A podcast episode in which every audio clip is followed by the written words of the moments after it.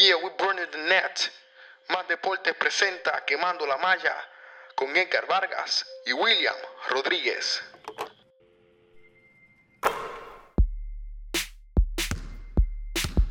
Curry, way downtown. Bang! Bang! Oh, what a shot from Curry!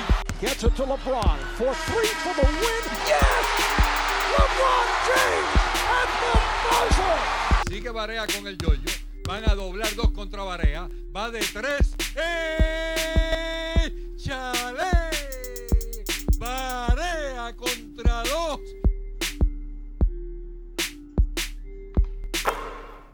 Aquí está su host, Ángel Maza. Bienvenidos a la quinta edición de tu podcast de baloncesto Quemando la Malla. Aquí con nosotros está William Rodríguez desde Illinois. William, ¿cómo te encuentras? Me encuentro lo más bien aquí bastante feliz de hablar de los cambios que ya los jugadores están pidiendo y de los cambios que se están avecinando para varios equipos para llegar a los playoffs o para llegar a las finales de la NBA. El regreso de Edgar Vargas desde Mayagüez. Edgar, ¿cómo te encuentras?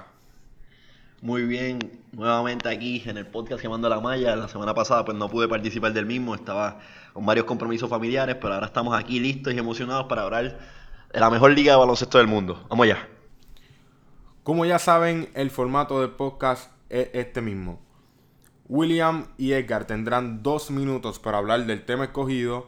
Cada vez que pasen los dos minutos, escucharán este sonido. El otro hablará sus dos minutos y así sucesivamente. Hoy vamos a empezar con un tema bien delicado. Es el tema del regreso de Drew Holiday. Después de que a la esposa se le extrayera un tumor del cerebro. Ya está pautado para el miércoles su regreso. Veremos. William. Es lamentable la situación que le pasó a, la familia Holiday. Eh, es bueno para los New Orleans Pelicans, ya que por fin regresa uno de sus point. Hemos visto que este equipo estaba bastante, bastante descontrolado, bastante fuera de forma. Por eso tienen un récord de 1 y 8. Y Drew Holiday va a traer un poquito de estabilidad siendo un veterano, siendo un, un, playmaker, siendo un líder en la cancha. También hay que darle tiempo a que él se adapte a regresar otra vez al equipo.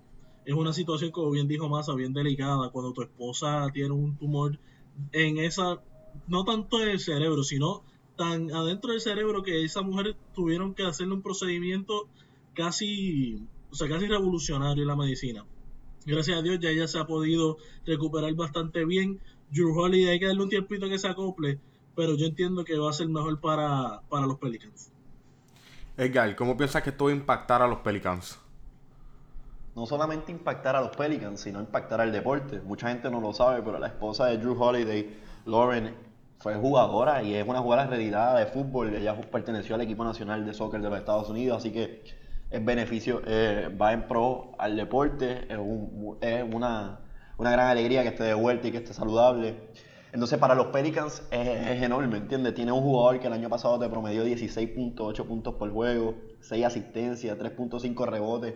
Drew Holiday, sin lugar a dudas, es uno de los pilares de este equipo y para que, lo, para que el barco de los Pelicans se, pues, reestructure y se reforme y se restabilice, pues van a tener que contar con Drew Holiday. Ahora bien, la figura de Tim Fraser, que era el jugador que lo estaba que estaba sustituyéndolo y que estaba comenzando en la posición de armador por parte de los Pelicans, es un jugador que está en su segundo año en la liga y muy bien en lo que iba de temporada. Ahora mismo tenía un promedio de 11.5 asistencia, eh, 11.5 puntos por juego, 8.1 asistencia en 30 minutos. Así que qué bueno para este jugador, a pesar de, después de, lo, de lo triste y doloroso que es para Drew Holiday, pero ahora mirándole el lado positivo.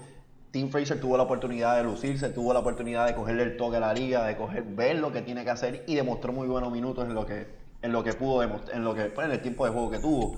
Ahora hay, que ver cómo este jugador se adapta al banco y se sigue produciendo de la misma manera que lo hizo, porque todo el mundo había hablado que la posición de armador era uno de los talones de Aquiles de este equipo. Ahora con el regreso de Drew Holiday, ahora este jugador viniendo del banco y si se adapta muy bien a lo que estaba haciendo durante toda la temporada, realmente la posición de armador está bastante sólida para los Pelicans. Ahora pues, ahora hay que ver cómo luce. Drew Holiday quiere despuntar, todo el mundo tiene muchas ansias del regreso de este jugador, ya está en su séptimo año en la liga. Veremos a ver cómo luce Drew Holiday ahora de cara en esta temporada. William, ¿cree que se reflejará este regreso en las ganadas y perdidas? No No sé, porque como bien dije, hay que darle un tiempo de adaptación al muchacho, hay que darle un tiempo de adaptación a que es está viniendo de posiblemente no practicar el deporte a llegar a una situación bastante difícil porque ese locker room no puede estar muy alegre ni puede estar muy motivado a jugar debido al récord.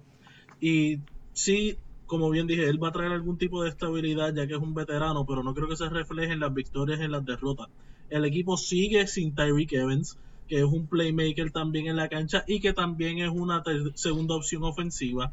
Y el equipo le hace falta muchas piezas que realmente no tiene. Body Hill todavía no se ha desarrollado en esta superestrella que todo el mundo espera, o por lo menos esta estrella que todo el mundo espera en la NBA. Y Omar Asik tampoco está dando sus números que se esperaban.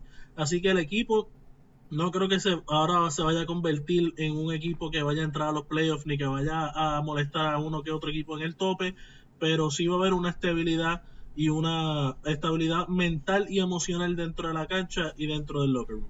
Pues mira, yo en ese caso, yo ahora mismo en términos estadísticos, los Pelicans son el equipo con la 21 mejor ofensiva en la liga. Y en cuanto a defensivo, es el equipo número 26 de la liga. O sea que, como dice William, quizás no gane inmediatamente, pero la realidad del caso es que muchas de las derrotas de los Pelicans han sido por un porcentaje bien poco, una diferencia bien poca. Tienes un jugador veterano controlándote el balón, no tienes un novato en el caso de, de Tim Fraser ahora cerrándote los juegos. Entiendo que poco a poco este equipo irá engranando y, sin lugar a dudas va, a ir de menos a más. Es un equipo que viene de menos a más. Ya vas a tener un jugador veterano corriéndote el equipo y no vas a tener un rookie en el caso de Tim Fraser.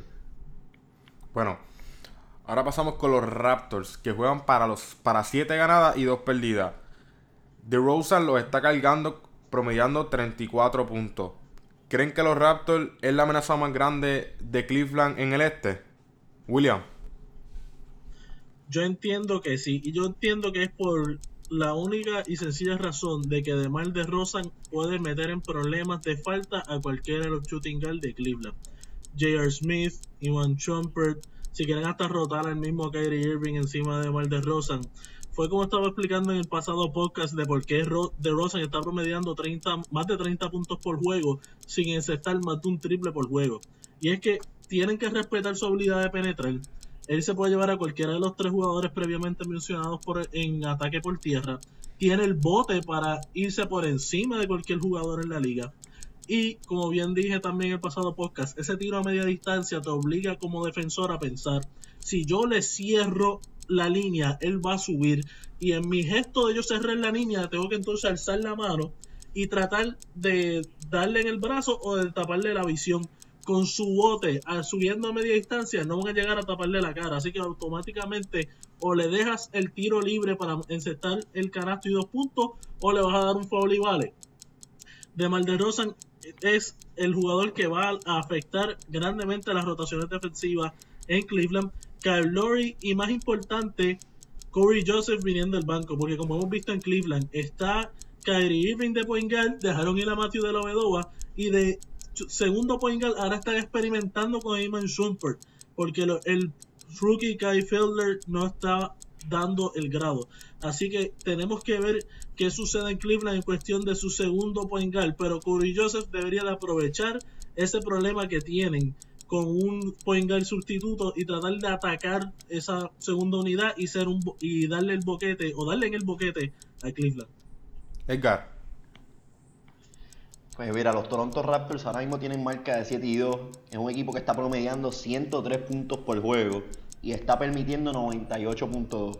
Además de DeRozan, que todo el mundo sabe lo que está haciendo y los números que está poniendo. Y si yo hubiese estado en el podcast pasado, lo hubiese puesto sin lugar a duda entre los primeros dos lugares.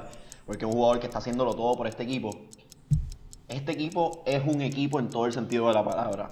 No solamente está DeRozan haciendo lo suyo, sino que también tienes un Balanchunas, que en los rankings antes de la temporada hablamos sobre que tras la salida de Billon, este un jugador que tenía que aportar más, tanto en la ofensiva como en la defensa, y lo está haciendo. Está promediando un doble-doble con 13.5 puntos por juego y 10.5 rebotes. Ahora bien, Lowry, el capitán de este equipo, el, el, mariscal de campo, está haciendo está poniendo unos números bastante impresionantes en 17.5 puntos por juego, 6.8, 5.3 rebotes y también las figuras de Lucas Nogueira y, y Terence Ross, Ross viniendo del banco tiene que ser considerado para el puesto de- del sexto hombre del año porque está luciendo muy bien y está siendo el pilar de la ofensiva del, del banco de este equipo. Y también veamos la figura de Lucas Nogueira.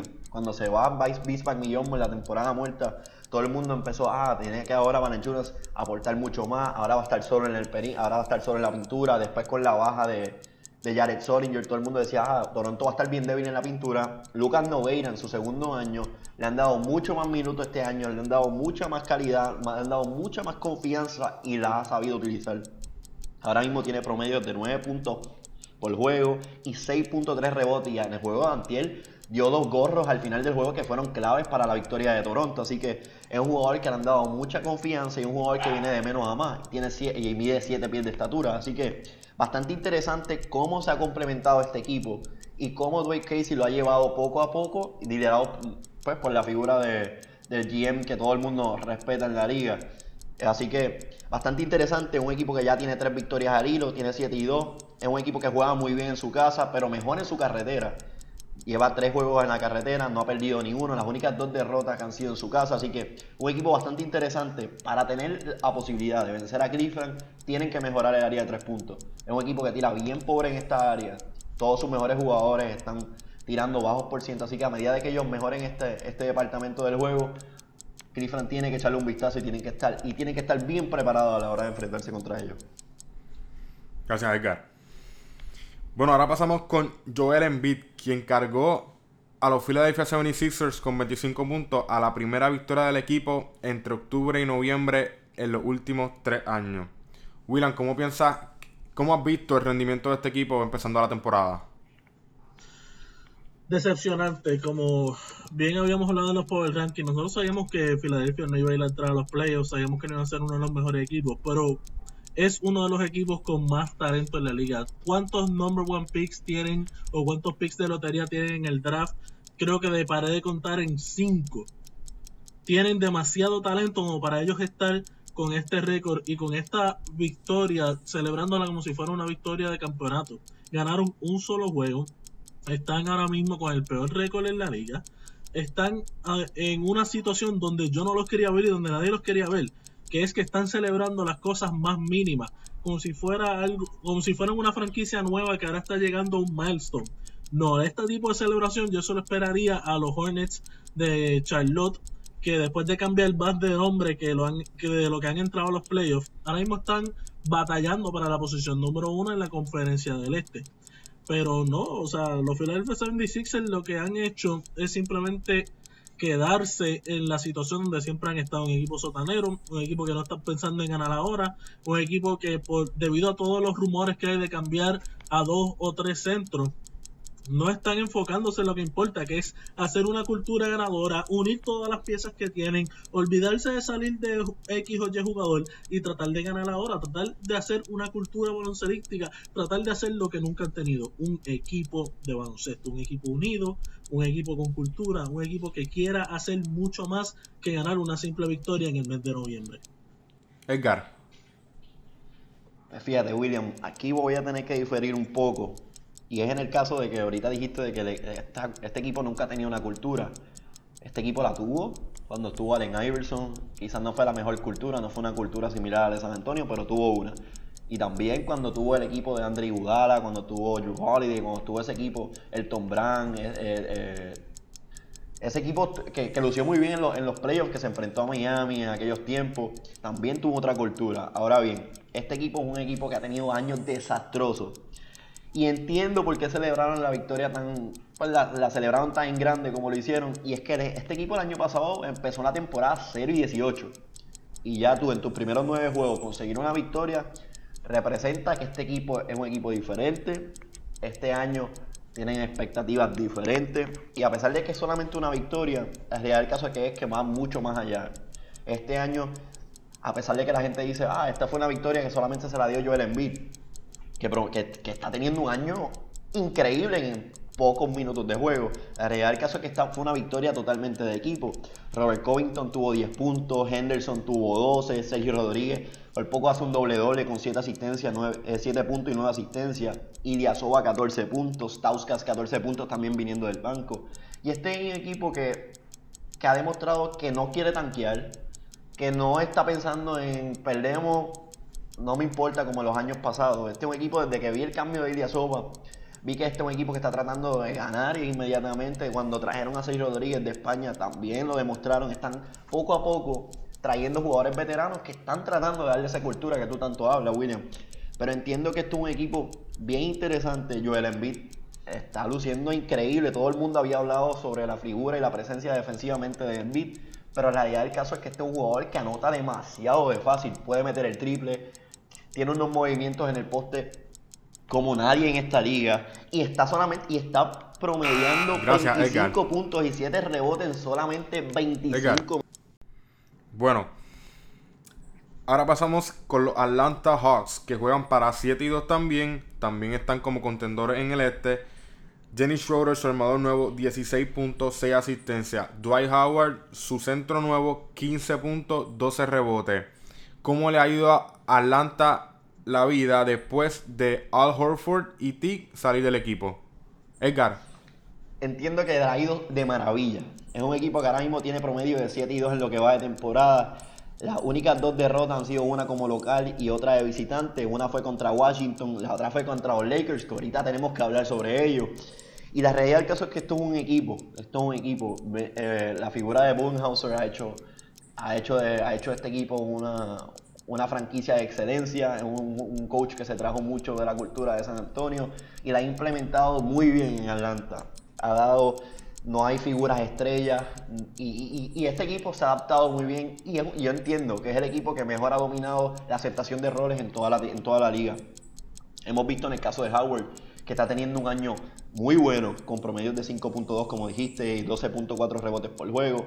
También Schroeder, cuando se va a TIC, todo el mundo dice, ok, este equipo ahora van a contar, van a darle la oportunidad, van a darle la confianza a Schroeder de empezar. Es un jugador que apenas está en su tercer año en la liga. Y esa era una de, las incógnitas de este equipo. Por eso fue que traen, que firman a varios veteranos para, por si acaso no salía el experimento con Schroeder. Pero ha lucido muy bien Schroeder. En 30 minutos por juego tiene promedios de 16.4, 6 asistencias. Y también la figura de Paul Millsap, que este año ha reducido un poco su, su promedio de anotaciones, pero la realidad del caso es que no necesita meter tanta bola como lo hacía los años pasados. Ahora esto es un equipo mucho más completo, donde hay más poder de anotación y no necesita cargarse ofensivamente como lo está haciendo Anthony Davis en New Orleans. También la figura de Corber y también que Corber siempre está promediando 45% de tres puntos. Y también otra figura que hablamos en los rankings hace un tiempo atrás es la figura de Ken Basemore. Basemore desde la, desde la pasada temporada muerta vimos como Atlanta le dio mucha confianza a este jugador. Y un jugador que bastante joven en la liga, pero que ha venido despuntando y ha lucido muy bien. Ahora mismo tiene promedios de 11.3 puntos por juego. Y también defensivamente la, aportación que da este jugador es bastante grande. Y también la figura de Tavo Cefalocha viniendo del banco. Realmente es un equipo que me gusta mucho. Es un equipo que hay que darle, hay que darle mucho ojo de cara a los players. Gracias, Edgar. Y hay que echarle un vistazo a los William. Hawks. Yo entiendo que esto no es nada que no hayamos visto antes de un equipo de Mike Budenholzer, de ganar la temporada regular, de tener un tremendo récord y de repente en los playoffs escogotarse. Esto es un equipo que, aunque viene Dwight Howard, aunque tienen veteranos, no, no me convence todavía. Es un equipo que tiene una tremenda marca. Está ahora mismo empate para la posición número uno en el, eh, en el este. Una marca de 7 y 2 con los Toronto Raptors y los Cleveland Cavaliers pero lamentablemente yo entiendo que al equipo le falta algo. ¿Qué es ese algo? Yo todavía no he podido definirlo. Pero tú tienes buenos gares, el Team Hardaway Jr., el Cal Corber, que tenía un récord hasta los otros días de más triples en la, en, por juego consistentemente en la liga. Tienes a Ken Basemore, tienes a Dennis Schroeder, que sí es un tremendo point guard, y que el, miedo de Atlanta era que Dennis Schroeder se fuera, no que, que Dick se fuera pero no sé, le falta algo, le falta algo a este equipo. Tienes también buenos centros y buenos fuegos bajo el palo. Tienes a Dwight Howell, Chris Humphries, obviamente Paul Millsap, tienes a Thiago Splitter, pero el equipo nuevamente, es un equipo que nosotros estamos acostumbrados a ver en la parte alta de los standings en el este. Y es un equipo que no nos sorprendería que terminara con tremendo récord. Ahora, en los playoffs es donde ellos tienen que demostrar que no son como versiones pasadas de los Hawks, que llegaban a los playoffs en la número uno, número dos en la conferencia y se iban en la segunda ronda. Bueno, William, ¿crees que Paul Millsap puede convertirse en esa superestrella que Atlanta ha estado esperando?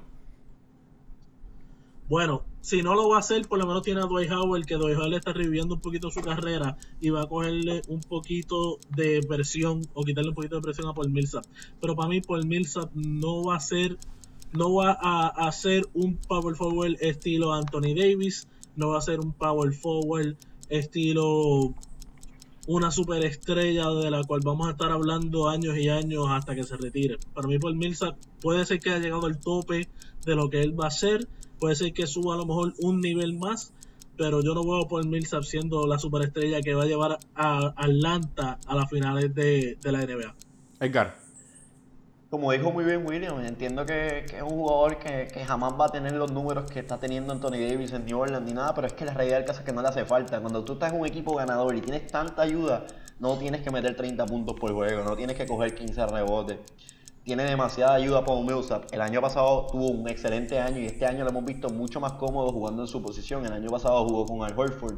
Y la realidad del caso es que chocaban mucho porque eran la misma posición. Este año está en su posición natural, está mucho más cómodo, lo hemos visto mucho más fluente en la cancha.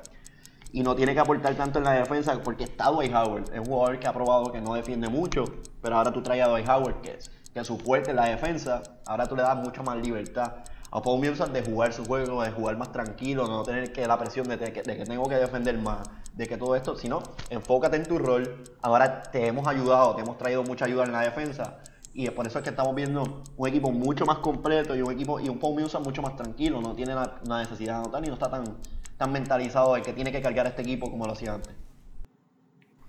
Gracias, Edgar. Bueno, el ex Wildcat de Kentucky, Willie Cauley Stein y el israelí Omri Caspi, según reporte, han pedido cambio a los Kings. Edgar y William, ¿cómo creen que los Kings van a salir de este hoyo? Siendo un equipo que no puede atraer gente, porque se ve que la franquicia no está a la par con los, jugadores. ¿Cómo creen que van a poder salir del hoyo? Porque a la vez, los drafts que tienen, el que está haciendo los draft picks no es el mejor general manager. Así que, William, ¿cómo crees que los Kings van a salir del hoyo? Eh, lamentablemente, los Kings no hay manera de que salgan del hoyo. Están en una situación en la cual los jugadores no les gusta la cultura. Esto es debido a que desde, por desde que draftearon a DeMarcus Cousins, esto ha sido una cultura bastante mala. Eh, siempre ha habido un choque entre la estrella y los dirigentes, a excepción de cuando Mike Malone era dirigente pero Marcus Cousins choca con George Carl, choca con todos los dirigentes, hace que los otros jugadores se sientan incómodos. Rudy Gay ya expresó que él no va a regresar a Sacramento. Se acaba esta temporada y él se va para otro equipo. O sea que ya son varios jugadores los que han expresado su deseo de no jugar en Sacramento y a eso se traduce a no jugar con DeMarcus Cousins. Pero estos no son jugadores que tienen el derecho en la liga de pedir un cambio. Y me explico. Tú pides un cambio cuando tú eres alguien importante o alguien bueno en la liga. Ninguno de estos dos jugadores ha demostrado ser tan siquiera un jugador que se puede llamar bueno en la liga. Willie Conley Style le dan 13 minutos de juego, tiene 0% de triple, coge apenas un rebote por juego, apenas encesta 5 puntos por juego y lo que va de temporada en 8 juegos lleva 5 tapones y, sin, eh, y ningún corte de balón eh, Omri Caspi, que viene de Israel, como bien le estaba diciendo a, Edgar y a antes del podcast, es el Carlos Arroyo de Israel. El tipo mete mano allá en Medio Oriente, es la cara de un país, pero cuando viene aquí a la NBA es un jugador cualquiera, es un jugador del montón que tampoco es para que él sea alguien de pedir un cambio. Yo entiendo que estos dos jugadores pueden pataletear, pueden lloriquear, pueden hacer lo que les dé la gana, ellos se van a quedar en Sacramento porque nadie le va a dar ni siquiera una bolsa de chistri a Sacramento por estos dos jugadores. Y yo entiendo que la situación se queda igual. Ahora, esto lo que quiere decir, ya son tres jugadores que públicamente han dicho que no van a jugar en Sacramento o no quieren jugar en Sacramento. Rudy Gay, Willie Collistein y Omri Caspi. Dos de esos jugadores fueron drafteados por Sacramento, Omri Caspi y Willie Collistein. Bueno, gracias William. Edgar, yo entiendo que no hay otra manera más que de aplaudírselo. ¿Quién quiere jugar en una franquicia como Sacramento? Como dice muy bien William, son dos jugadores que no tienen derecho a pedir un cambio, no son jugadores estrellas, que si milagrosamente Sacramento logra conseguir un cambio para ellos, no son jugadores que te van a aportar inmediato o que te van a cambiar el rumbo de cualquier franquicia, son jugadores que van a venir del banco y quizás puedan aportar en algo. Willy, eh, Stein, eh, el centro este todavía tiene promedios de 4.2, es un jugador que no ha probado nada en la liga, que no ha sido a la sombra de lo que fue en, en universidad con Kentucky. Por otro lado, Omri Caspi ha tenido años aceptables en la liga. Y voy a diferir un poquito con William cuando él estuvo con Houston, lució un poquito, bien. También con Cleveland tuvo unos añitos buenos. Pero la verdad del caso es que este jugador nunca, nunca ha hecho mucho, nunca ha hecho demasiado en esta liga. Un jugador que te abre la cancha, un 4 que te mete, la, que te mete el triple. Que de alguna manera u otra, si Sacramento logra conseguir este cambio, pues le vendría beneficiando a los jugadores, porque la realidad del caso es que cualquier jugador que caiga a Sacramento se va a pudrir. Y no hay ninguna manera de Sacramento poder mejorar de esta manera más que orar mucho y rogarle a Dios de que voten a Vlade Divac. Vlade Divac ha demostrado que fue uno de los mejores jugadores del mundo en el baloncesto, ya sea internacional o en la NBA con los Lakers, pero la realidad del caso es que y con los Lakers y con Sacramento, que tuvo muy buenos años, ya en, en la postrimería de su carrera. Pero la realidad del caso es que está demostrado que es uno de los peores GMs y presidentes que ha pasado por la historia de esta liga. Y lo hemos, como lo dijo William, ya creo que es el tercer, ya son los terceros jugadores que tú drafteas y te están pidiendo un cambio. Que eso demuestra de tu franquicia, no habla nada bien. Así que preocupante la situación actual de los Sacramento Kings.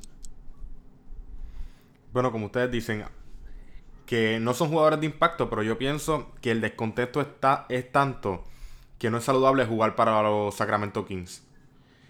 Bueno, bueno, bueno, déjame añadirle un poquito más a eso. La lista de jugadores desde que de Michael Cousins está en Sacramento, que han sido drafteados y se han ido, empieza por Tyreek Evans, Omri Caspi, Willie Collinstein, Isaiah Thomas, que se hizo una superestrella en Sacramento. Todos se han ido porque ninguno quiere jugar con Michael Cousins.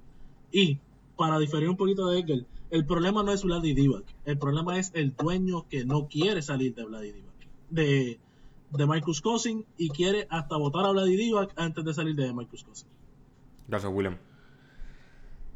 Ahora vamos a entrar a Greg Oden, que después de una entrevista con Outside the Lines de ESPN, le reveló que él mismo sabe que va a ser considerado el draft post más grande en la historia de la NBA.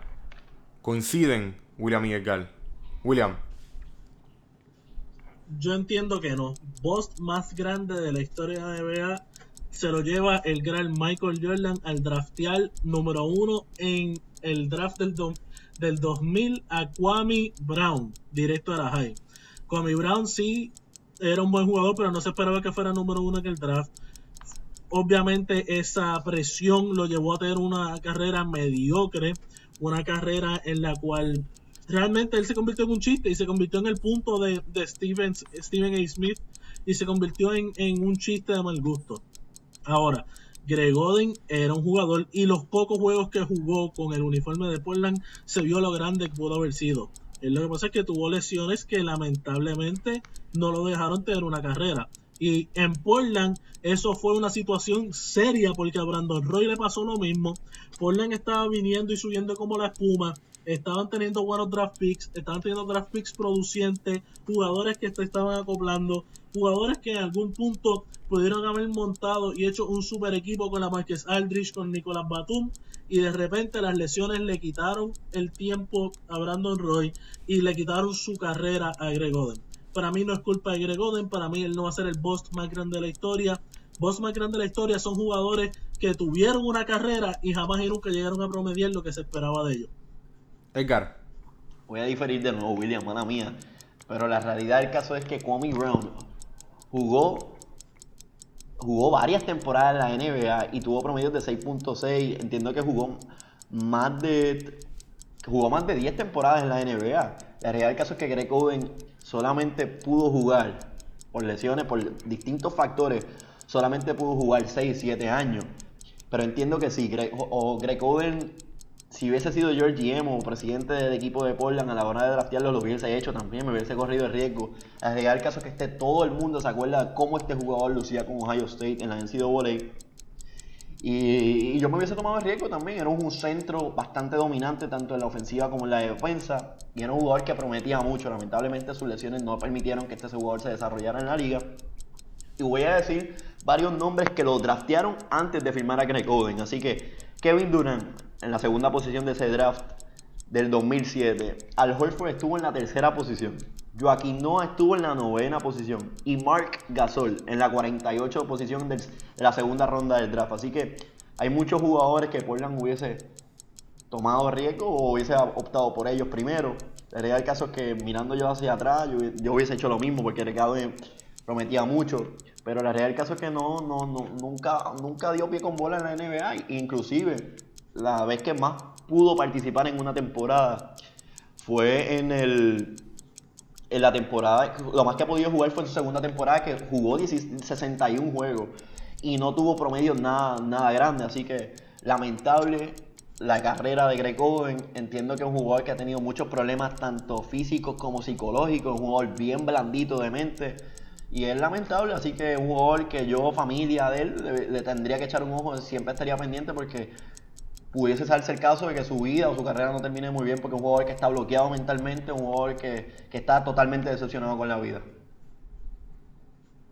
Ahí yo no estoy de acuerdo, Edgar. O sea, una, vamos a definir lo que es Bust. Bust es este jugador que se draftió alto y realmente no dio pie con bola o no llegó a promediar los promedios que supone que se esperaran. Como lo que es un number one pick. supone que el pick número uno de un draft te cambia tu franquicia. Por eso los picks número uno que no cambian tu franquicia son considerados un bust. Greg Oden no pudo cambiar la franquicia debido a sus lesiones. O sea que para mí él no es un boss debido a que él no promedió lo que, lo que valía la pena, sino que él lamentablemente su cuerpo no lo aguantó. Boss número uno es una palabra, como bien dije, que también se utiliza para estos jugadores que realmente lo hicieron fue tirar su carrera. Michael Beasley es un boss. Michael Beasley tiene el talento del mundo, pero no tiene la disciplina. Eso es un boss en Miami y es un boss donde sea que haya sido. Ahora, no puedes compararlo con Greg Oden, que él tuvo toda la buena intención de ser un jugador de cambio de franquicia y las lesiones se los, le quitaron. Pues si nos vamos por esa lógica de no aceptar que Greg Oden pues, sea uno de los peores boss en la historia, habría que traer a la conversación a Darko Milici de Detroit. Darko Milici lo, lo draftearon en la segunda posición en aquel histórico draft por encima de jugadores como Carmelo Anthony, Chris Bosh, Dwayne Wade. Entiendo yo que por esa lógica este jugador es el que tenemos que mencionar.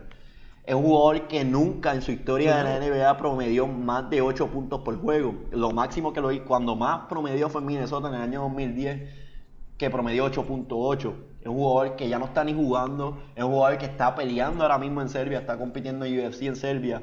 Y un jugador que, que, se prometía mucho de, este, de, de, él y nunca dio el pie con bola. Y ese sí que tuvo breaks en distintos equipos, pero el real caso es que nunca nunca pudo hacer algo. ¿Qué hubiese pasado Detroit en aquel momento si hubiesen firmado a Carmelo Anthony? Venían de haber ganado el campeonato. Venía, no, ese mismo año eh, fue el que ganaron el campeonato. ¿Qué hubiese pasado si hubiesen firmado a Carmelo Anthony? Realmente hubiese, sería algo bien curioso en la historia del baloncesto.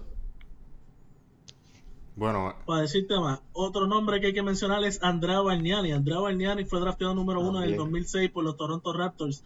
Nunca dio pie con bola, fue brincando de equipo en equipo y de las últimas temporadas buenas que tuvo, la tuvo en New York y también lo cambiaron. Está teniendo una temporada muy buena en la Euroliga con el Vitoria. Que hay que, hay que echar con el Laura Alcucha que hay que eh, hay jugadores así entienden que no dan pie con bola en la NBA pero van cogen las la ligas del europeo y las destrozan así que bien interesante esos casos mano para mí el caso del draft post más grande cuando estamos hablando de toda la historia. Lo es Sam Bowie, que también fue con los Portland Trail Blazers. Estuvo en un draft que en el primer pick tuvieron a Hakim Olajuwon, lo seleccionaron segundo, tercer pick Michael, Jordan, quinto pick Charles Barkley, eh, pick número 16 John Stockton. Sí, no, ese, ese Jugadores que cambiaron la cara de la NBA por completo. Tiene toda la razón. Bueno, ahora pasamos al segmento de sorpresas de la temporada. Surprise,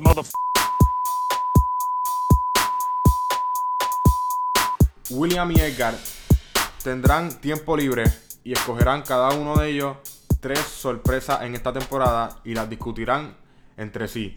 Yo solamente escogeré una para que ellos discutan sobre ese tema.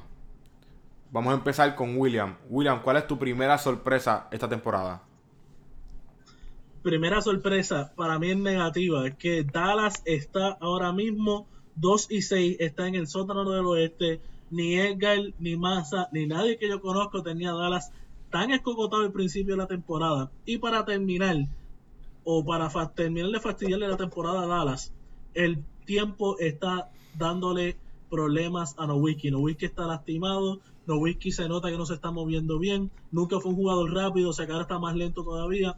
Y el cuerpo le está diciendo a Dirk Nowitzki, tienes que enganchar los tenis ya. Lamentablemente, ya tu hora llegó de, de decirle adiós a la NBA. Edgar. Pues voy con mi primera sorpresa. Tal como dijo William, nadie tenía en su libreto antes de comenzar la temporada cómo está luciendo Dallas. Todo el mundo esperaba mucho más de ellos. Pero ahora trayendo mi primera sorpresa, hay que mencionar la figura de nuestro boricua, de nuestro embajador boricua, JJ Barea. JJ Barea está teniendo un año espectacular, ya con sus 32 años de edad, en su décima temporada en la liga. Está demostrando que todo lo que hizo en el 2010, cuando fue parte de ese histórico campeonato de Dallas, no fue suerte y no fue casualidad. Este es un jugador histórico tanto para el baloncesto puertorriqueño como lo ha sido para el baloncesto de Dallas. Es un jugador que cuando Dallas está más debilitado ha dado la cara y ha lucido esos colores por todo lo alto. Lo vimos el año pasado cuando a ley de corazón y pura cría borigua clasificó a Dallas y fue responsable de cómo Dallas lució al final de la temporada. Este año Deron Williams ha solamente ha podido jugar cinco juegos en lo que va de temporada y Barea ha hecho ha lucido muy bien sustituyéndolo un jugador tan grande como es Deron Williams. Dallas ahora mismo tiene dos victorias nada más en lo que va de temporada. Y en las dos victorias, JJ Barea ha sido clave. En la primera, que fue en un overtime contra Milwaukee, todo el mundo dio ese juego en esos highlights a través de NBA.com. Lució inmenso con 21 puntos, 6 rebotes y 5 asistencias. En la segunda victoria, que fue contra los Lakers, que hemos hablado que han lucido muy bien, ahorita hablaremos sobre ello, tuvo promedio, promedio 18 puntos, 7 rebotes y 8 asistencias. Por poco hace el triple doble nuestro querendón boricua. Así que J.G. Barea ha lucido en grande en esta temporada y ha demostrado que todo lo que hizo en el 2010 no fue pura suerte, sino que fue en base de todos los esfuerzos que ha hecho durante toda su vida. William, ¿qué crees de J.J. Barea esta temporada? JJ Barea ahora mismo está en el 40-40-90, me explico, 40.6% de campo, 41% de triple y 96.4% de tiro libre. O sea, como bien dijo Edgar, él está demostrando que en el 2010, cuando barrieron a los Lakers, a ese super equipo de los Lakers, no fue porque José Juan tuvo dos o tres juegos de suerte. Es que José Juan siempre lo ha tenido. Por eso lo filmaron en Minnesota, Rick Adelman, no cualquier dirigente a cuatro años, 16 millones por, por esos cuatro años. También le dan un contrato similar en Dallas, porque es que José Juan es importante para Dallas. Eh, no Whiskey es bien protector de José Juan, porque como también lo, lo, lo era Charlie Villanueva, lo llamaba su, su latino Chihuahua, porque esa es la mentalidad de Barea y ese es el enfoque. Cuando él sale, sale a ladrar y sale a morder, sale a darle esta energía y esta vida a Dallas, que lo necesita ahora mismo porque difiero de, Edgar. Deron Williams, para mí, su carrera desde que llegó a, a, a los Nets, a New Jersey, no fue la misma que en Utah. Ya él estaba bajando promedio exponencialmente. Para mí, José Juan debería de empezar, regrese o no regrese Deron Williams, y regrese o no regrese bien Devin Harris. José Juan, orgullo borico, orgullo mayagüezano. Ahora, ¿Qué esto significa para Dallas en el futuro? Van a empezar un rebuilding process porque ya no Whisky no va a estar de aquí a dos o tres años. José Juan se convierte entonces en una pieza interesante para cambio por draft picks. Podría entonces ir a un equipo un poquito más contendor en el oeste o un equipo contendor para un campeonato. O se pueden quedar con José Juan a ver si él atrae un poquito más de talento y quieran jugar con el latino Chihuahua que ladra y muerde. William, ¿cuál es tu segunda sorpresa? Mi segunda sorpresa hasta ahora también ha sido un equipo que está en el sótano, pero esta vez estamos en el este, los Washington Wizards. Esto no puedo decir que se veía venir, pero sí habían indicios. Cuando tú tienes un equipo que se va en el hilario, que hay mucha discordia entre Bradley Bill y John Wall, cuando es tan y tan y tan palpable que hasta los medios de comunicación ya lo ignoran, porque todo el mundo sabe que tus dos superestrellas no se llevan. ¿Qué vas a hacer entonces? Esto es lo que se traduce, se traduce en un récord de 2 y 7, un récord en el cual no todo el mundo está, feliz con la situación, donde otros jugadores están posiblemente al borde de irse. Y esto se vio venir cuando Paul Pierce se fue de Washington Wizards después de tener tremenda temporada. Para mí que este equipo es otro equipo que debería de reconsiderar sus opciones, cambiar a una de sus dos estrellas para ver si hay un poquito más de unión en el equipo, porque estas dos estrellas no coexisten en la cancha y no se llevan. Edgar. Pues yendo, abundando un poquito en lo que dijo William, este Washington es preocupante la situación actual de Washington. Traen a, al coach para que, un coach que había probado en Oklahoma, que, sabía bregar con los egos, para ver si mejoraba la química entre Bradley Bill y John Wall. La realidad del caso es que no ha podido hacerlo. Es un equipo que, que lo veo por la misma línea de Sacramento. Un equipo que poco a poco ha demostrado que no es un lugar muy bueno para, para poder jugar la química que hay entre sus superestrellas no es la mejor y cuando tus superestrellas están bajo esa circunstancia, la del caso es que todo lo demás se convierte en negativo. Vimos como desde que Durán dijo que no iba para allá, este equipo ha ido de menos a más. Este es un equipo que, que es preocupante la situación actual de Washington. Se les van figuras claves como fue Paul Pierce, como fue Nene Hilario, Así que un equipo que yo en mi entender debería ya empezar a reestructurarlo por completo. Quizás salir de John Wall o quizás quedarme con Bradley Bill. Yo en lo personal saldría de Bradley Bill y me quedaría con John Wall y trataría de buscarle ciertas piezas para por lo menos clasificar a playoffs o si no tanquear por completo y empezar a buscar draft picks. Dentro de esta temporada entiendo que lo único positivo que ha sido ha sido la aportación y la figura de Otto Porter. En los rankings a principio de temporada yo hablé sobre este jugador y dije que era clave esta temporada para Washington. Williams se me rió y me dijo que, este era el MVP de Shaktin O'Full. Este jugador ha demostrado que merece estar en la liga y no debe ser el MVP de Shaktin O'Full. Este es un jugador que ha lucido muy bien. Hace poco tuvo, tuvo un juego de 30 y pico puntos. Y, es un jugador que, que, ha aportado dentro de todo y dentro de lo que ha podido para los Wizards de, de Washington. Así que un equipo preocupante, pero entiendo yo, mi segunda sorpresa no va a ser Washington va a ser Danilo Galinari. Danilo, un jugador que ha venido cargando lesiones por los pasados tres años. El año pasado solamente pudo jugar 53 juegos de los 82 en la temporada. Y este año ha lucido en grande. Hemos visto muchos highlights de él. Eh, Denver es un equipo que juega para 3 y 6. Y este año Danilo tiene, está reviviendo su carrera en Denver y está demostrando que todavía quedan rasgos de lo que fue para aquel tiempo con los, Knicks de Nueva York. Ahora mismo tiene promedios de 16.6 puntos por juego, 3.7 rebotes, 40% de tiros de campo y está tirando para un 40% de 3 puntos. Es un jugador que revivió su carrera y lo hemos visto mucho más explosivo que en los pasados años. Hace poco tuve la oportunidad de ver unos highlights donkeando un póster de espalda al canasto. La realidad del caso es que es un jugador que ha logrado recuperarse muy bien de sus rodillas y lo que hizo con Italia en, el, pasado repechaje allá en, para ver si podían clasificar a las Olimpiadas de Río, le dio muy bien y lo preparó muy bien para esta temporada y estamos viendo los frutos en esta temporada de la NBA. William. Yo estoy muy, yo estoy muy de acuerdo con lo que dice Edgar. O sea, Otto Porter ya no es el MVP de Testing Full porque ya regresó el MVP eterno, Javier Magui, que de él hablaremos en futuros podcasts. Pero sí, Otto Porter ahora está teniendo una, una temporada responsable y una respetable.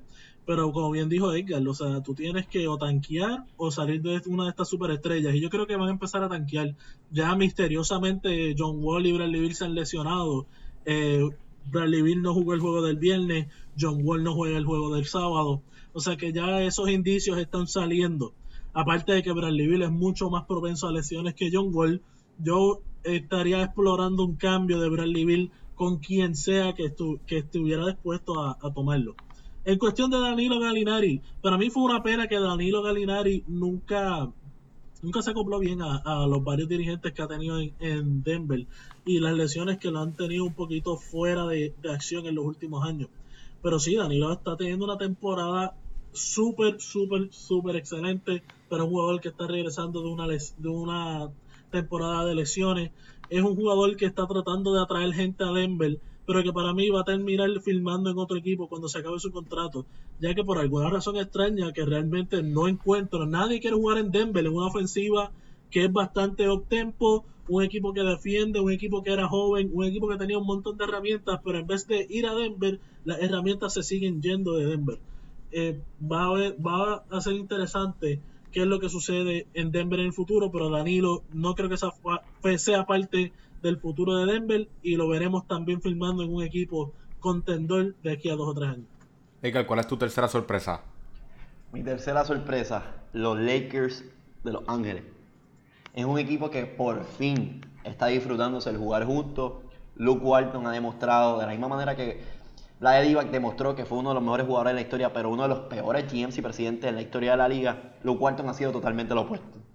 Fue uno de los peores jugadores que ha pasado por la liga, pero ha demostrado que las 25, las 20 y pico victorias que tuvo al hilo con Golden State no fueron casualidad, no fueron suerte. Este es un coach que la tiene, es un coach que inspira confianza en su equipo, es un coach que inspira felicidad, que los jugadores quieren jugar. Vi una entrevista hace poco de Jordan Clarkson que decía, si el coach me pide que corra por encima de una pared y me reviente contra una pared, lo voy a hacer.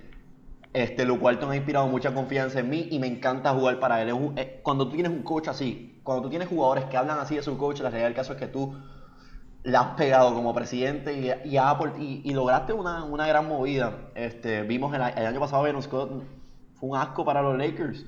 No sé si fue por el hecho de que lo trajeron para que para el último año de Kobe Bryant, ya que fue el coach que lo dirigió en su primer año. No sé si fue parte de ese Farewell Tour de Kobe Bryant, pero en realidad el caso es que ya no estamos en el show, ya no estamos en la de vender taquillas vendiendo a Kobe Bryant, ya estamos en la de jugar baloncesto. Brandon Russell eh, ha lucido inmenso, ha demostrado que es el líder de este equipo y Jordan Clarkson ha demostrado que es la segunda voz. Me encanta esta dupla, es una dupla bastante joven que tiene, que tiene mucha proyección y también están muy bien complementados en la pintura vemos un Larry Nance Jr. y también hemos visto muchos jugadores viniendo del banco y también las, algo que habíamos hablado en los rankings antes de empezar la temporada era cómo se iban a cómo se iban a adaptar todos estos veteranos como Lulden, Marcelo Huerta, José Manuel Calderón, este, Timofey Moskov, con todo este núcleo joven que tienen actualmente los Lakers. Habíamos hablado de que habían traído jugadores en las mismas posiciones de los jugadores que estaban tratando de desarrollar, así que ha sido, me gusta mucho lo que estoy viendo de los Lakers, un equipo que va a venir de menos a más. Imposible que tenga años peores como los que tuvo el año pasado. Y un equipo que tiene mucha proyección y está muy bien mentalizado.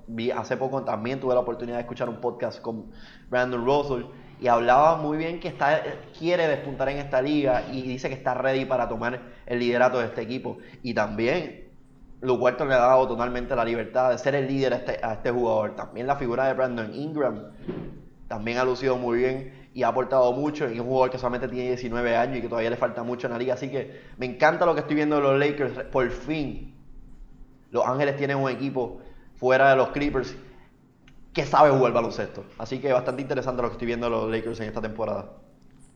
William, ¿qué piensas de los Lakers? Aquí me encanta que los Ángeles eh, se están reinventando y cada vez que los Ángeles Lakers se reinventan es un problema para la liga porque llámalo destino, llámalo suerte. Los Lakers siempre la pegan cuando se reinventan. Lo mismo cuando filman a Shaquille O'Neal en el 96 y el año después cambian a Vlad Divac para draftear a un tal Kobe Bryant. Lo vemos cuando de repente tienen un super equipo con Magic Johnson, James Worthy y Karim Abdul-Jabbar. Los Lakers se están reinventando después de experimentar con Kobe y tratar de sacarle los últimos cartuchos a Kobe creando un super equipo con Steve Nash y Dwight Howard. Eso no funcionó. Trajeron a Mike D'Antoni, eso no funcionó. Trajeron a Mike Brown, eso no funcionó. Y entonces le dan las riendas a un jugador como Luke Walton, que como bien dijo Eker, fue un role player, por no decir un come banco en los Lakers, pero que entonces se ha convertido en un estudiante del juego. Tiene tremenda persona a quien preguntarle sobre el juego, ya que su padre Bill Walton es uno de los 50 mejores jugadores que ha pasado por la liga.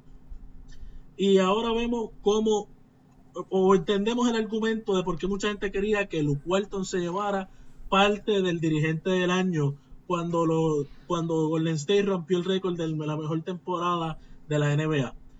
Luke Walton sabe de cero y X, pero más allá Luke Walton sabe motivar un equipo.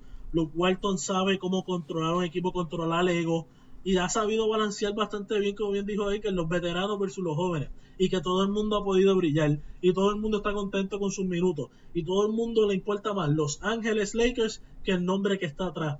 Para mí que los Lakers son bastante interesantes a ver. De aquí al año que viene o el año después van a ser un equipo que deberían de entrar a los playoffs, si es que no entran a los playoffs este año, y molestar bastante a esos primeros seats. Yo entiendo que los Ángeles están en tremenda posición y vamos a ver unas muy buenas batallas en el futuro entre los Clippers y los, y los Lakers para ver quién es el verdadero dueño de los Ángeles. William, ¿cuál es tu tercera sorpresa? Mi tercera sorpresa es el super equipo de los New York Knicks. Yo no sé qué está sucediendo en New York, excepto de que el descontento, la falta de equipo, la química no existe en New York. Ahora mismo ya están para 3 y 6. Carmelo Anthony estaba muy volátil en el último juego contra Boston. Se ganó dos técnicas corridas y fue expulsado en el segundo quarter. Eh, Derek Rose y Joaquín Noah no, no han llevado a este equipo a lo que supone que fuera, o lo que Derek Rose mismo dijo que eran un super equipo al principio de la temporada. Este equipo, no sé, deberían de ya ir considerando, como el resto de los equipos que hemos mencionado, una reconstrucción, una nueva búsqueda de identidad. Nuevamente, creo que por tercer podcast corrido voy a pedir que voten a Phil Jackson, que traigan a otro presidente, porque de verdad es la cultura del equipo. Desde el presidente hasta el jugador número 15, los Knicks son, son todo excepto un equipo de baloncesto. Y tienen un buen futuro con Kristaps Porzingis pero hasta que no le traigan la ayuda necesaria, este equipo va a ser un equipo sotanero porque no hay química, no hay cultura, no hay identidad y los comentarios que han salido de este equipo también son preocupantes. Ahora mismo Carmelo Anthony, antes de que lo expulsaran, también dijo unas palabras sobre el dirigente de defensa, de que no es lo que nosotros queramos, es lo que nosotros este, nos imponen y nosotros necesitamos acoplarnos a esa realidad. Algo que no creo que sea muy favorable para todos los jugadores que quieren ser parte de un equipo donde hay una unidad y donde está este, este compañerismo. Bueno, Edgar. Pues no, entiendo que no hay mucho que abundar en el caso de los, de los Knicks. Antes en los Power Rankings hablamos sobre que esto es un equipo que estaba en experimento. Si salía el experimento que había, eh, que había pues, liderado la figura de Phil Jackson, iban a estar entre los mejores tres lugares del este. La realidad del caso es que no ha salido. Y como muy bien dijo William, cuando tu líder, en el caso de Carmelo Anthony, habla mal del cuerpo técnico de este equipo y da esa impresión y está hablando por la espalda a la gente, era el caso que no es un equipo que inspira confianza, no es, un, no es un equipo que te inspira a jugar allí. Veo mucho similar a este equipo a lo que es Sacramento. La gente no quiere jugar en Sacramento porque la realidad caso es que Sacramento es un, asco de equipo y la ciudad de Sacramento quizás no es de las mejores, la gente viene, a pesar de que el equipo de los Knicks es un asco, la gente siempre va a venir a jugar a, Nueva York porque es un, mercado grande y vivir en Nueva York, pues es Nueva York, ¿entiendes? No estamos hablando de otro, de otro país, estamos hablando de Nueva York, que es una de las mejores ciudades del mundo, si no de las mejores. Eh, pero el equipo eh, deja mucho que desear. Hemos, eh, hemos visto que, que, a pesar de que Rose ha tenido un año aceptable dentro de, dentro de lo que se pudiese esperar, no es un equipo que ha engranado que lo único positivo que ha tenido este equipo es Kristaps Porzingis y es un equipo que, que, que, todavía le falta mucho y yo no sé si y no sé si puedan reestructurar el banco el, barco de cara a, los playoffs si, si, tienen eso en mente. Hablamos sobre sobre en el último podcast hablamos sobre que William había dicho que ya este era un equipo que había que implosionar que había que hacer cambios drásticos dentro de este equipo. Yo dije vamos a darle 10 equipos más con un poco de esperanza de que este equipo pues reestructurara y que, y que, y que ajustara su, su, su, su, manera de operar el equipo, la realidad caso es que no. Y así que me tengo que ir por William, me tengo que ir por la de William, este es un equipo que hay que destrozarlo por completo y, y ver qué hacen. Yo empezaría votando a Phil Jackson, veremos a ver cómo, cómo lo dictamina el presidente de los Knicks. Bueno, yo les voy a tirar una sorpresa. TJ Warren de los Suns de Phoenix, doblando los promedios del año pasado de 11 puntos a 20 puntos, de 3, asisten, de 3 rebotes a 5 rebotes y de 0.9 steals a 1.9 steals. William, ¿qué piensas de TJ Warren y su rendimiento este año? Lo mismo que pienso de Phoenix. Son un equipo que está subiendo. TJ Warren es un jugador que está subiendo. Hay que ver cómo se sigue desarrollando. Hay que ver si mantiene estos promedios. Estos jugadores jóvenes que estamos viendo, al igual que Devin Booker en Phoenix, están creciendo en la liga es porque hay espacio para una para que salgan estrellas y saquen superestrellas. Yo quiero que Phoenix de verdad del palo, que se mejore su récord, porque nosotros al principio de la temporada dijimos que Phoenix no iba para ningún lado porque es difícil cuando no tienes una superestrella y cuando realmente lo que tienes son diferentes veteranos que, vienen a ayudar pero no vienen a, a competir para uno de esos primeros spots en la liga. Pero para mí TJ Warren y Devin Booker son dos jugadores que ahora voy a estar muy pendiente a ver cómo juegan y cómo se desarrollan. Porque para mí que Phoenix está como Portland y como Oklahoma cuando empezaron a draftear bastante bien o a firmar a gente libre bastante bien antes de explotar y convertirse en buenos equipos y en equipos contendores en la Liga del Oeste. Edgar. Muy bien, como dijo muy, como dijo muy bien William, este es un equipo bastante joven, pero que tiene mucho futuro. Lo vimos con David Booker y ahora lo estamos viendo con TJ Warren. Hay que mencionar que TJ Warren, a pesar de que está en su segundo año, ya estuvo un veterano. Si mal no recuerdo, él estuvo, mucho, él estuvo creo que los cuatro años en North Carolina, donde era que, estuvo, donde era que jugó su, su carrera en NCAA. Es un jugador que el año pasado tuvo promedios bastante discretos, pero que dio muy buena, muy buena muestra de lo que podía hacer. Este año el coach le ha dado mucha más confianza. Earl Watson ha demostrado que cree en el futuro de este equipo y que está mucho más y que tiene mucha más confianza a la hora de jugar tanto en la ofensiva como en la defensa. Un jugador que está promediando 20 puntos por juego, que, que es realmente impresionante lo que está pasando en, en, en, en Phoenix pero de que, de que tengan aspiraciones reales para entrar a los playoffs, realmente, como dice William, me encantaría, ya que es un equipo joven que me gusta verlo jugar, no es un equipo que, que, causa estrés a la hora de verlo jugar, es un equipo que es llamativo, es un equipo bastante dinámico a la hora de verlo y siempre están nuevamente liderados bajo la figura del gran Eric Bledsoe, que me encanta, es uno de los jugadores favoritos en la liga. Y también hay que mencionar, no solamente el efecto de TJ Warren es, es impresionante en este equipo, pero también el caso es que es un equipo que es un equipo, ¿entiendes? Es un equipo que todo el mundo ha aportado y que todo el mundo ha sido sus cositas poco a poco.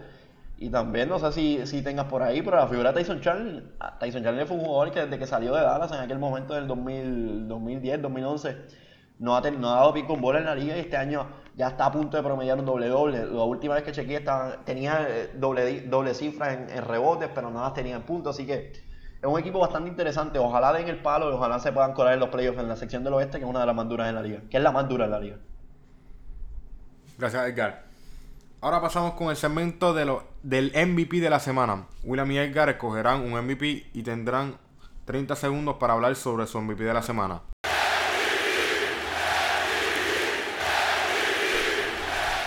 Vamos a empezar con William. William, ¿quién fue el MVP esta semana? para mí el MVP de toda la semana y seguirá siendo por el resto de la temporada es Russell Westbrook. O sea, ¿qué más se puede esperar de este tipo que después que se va Kevin Durant sigue embaratando la liga? Está el bol de promediar un triple doble. Para mí, Russell Westbrook debería ser el MVP de la liga. Ya lo he argumentado en todos los podcasts. Esta es la liga de Russell Westbrook y nosotros solamente estamos viendo a ver cómo es que se ponen las demás fichas. Edgar. Pues yo me voy con una figura diferente. Se me hizo bien diferente, se me hizo bien difícil entre escoger a D'Angelo Russell o Joel Embiid, pero me voy a ir con Joel Embiid solamente por irme en contra de William. Es un jugador que estuvo dos años fuera de tocar un tabloncillo. Es un jugador que cuando fue drafteado en, el, en la tercera ronda, en el tercer pick del draft, eh, pues se lastimó y no pudo ver acción durante todo el año. El año pasado también tiene otra lesión que lo fuerza a no ver acción. Este año ha demostrado que todos esos dos años que estuvo fuera le, ayudaron a coger confianza, a ser paciente. Y lo hemos visto que este año se está disfrutando por todo lo alto del jugador. Es un jugador bastante interesante, es un jugador que no habíamos visto desde aquí Olajuwon, es un jugador, yo soy fanático de jugar un big ball, que no a diferencia de, todo este, de toda la liga, como estamos viendo, que cada vez tienden a jugar small ball y, todo este tipo de cosas. A mí me encantan los jugadores altos que saben jugar de espalda al canasto. Y lo que estoy viendo en Joel Embiid es realmente impresionante. Hacía mucho tiempo yo no había visto algo así bonito que ya Filadelfia esté confiando en él y sea pieza clave en el futuro. Todavía le falta mucho a este, a este equipo, pero la victoria que tuvo esta, esta semana para Filadelfia. Gracias, Edgar. Ahora vamos a pasar al clutch time. William y Edgar harán sus predicciones. Todas estas predicciones serán contabilizadas. Al final de la temporada esco escogeremos el ganador del Clutch Time. ¿Quién tiene más clutch?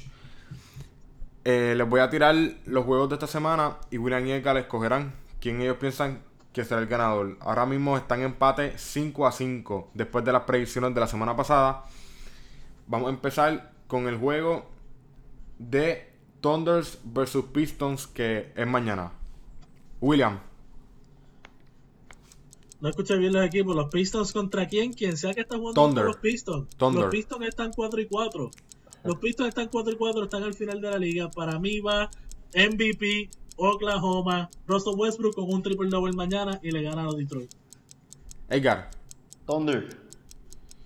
ahora pasamos al martes, el segundo encuentro de Toronto y Cleveland.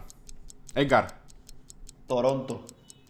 William, Cleveland. Ahora pasamos al juego del miércoles. Volvemos con Toronto, pero esta vez contra Golden State. Dos juegos duros corridos. William, La- me, me duele decirlo, pero después de un juego difícil contra Cleveland, va a ganar Golden State. Edgar. Por la misma línea, Golden State. El jueves tenemos el juego de Chicago y Utah. William, Ah, difícil, pero quiero que gane Utah. Edgar. Utah. Y el viernes, un juego de veteranos contra un equipo que está subiendo. Y lo está haciendo muy bien esta temporada. San Antonio Spurs contra Lakers. William. Y ya, yo me tengo que ir por la veteranía. Va a ganar San Antonio. Edgar. Yo me voy con San Antonio, no lo puedo ir nunca en contra de mi equipo. Bueno, con esto terminamos el podcast. Edgar, ¿dónde te pueden encontrar en Twitter? Me pueden conseguir en Twitter como Evargas Deporte, ahí en confianza me pueden escribir y podemos abrir análisis para, para seguir hablando sobre lo que es el básquet y es la pasión de todos. William, ¿dónde te pueden conseguir en Twitter?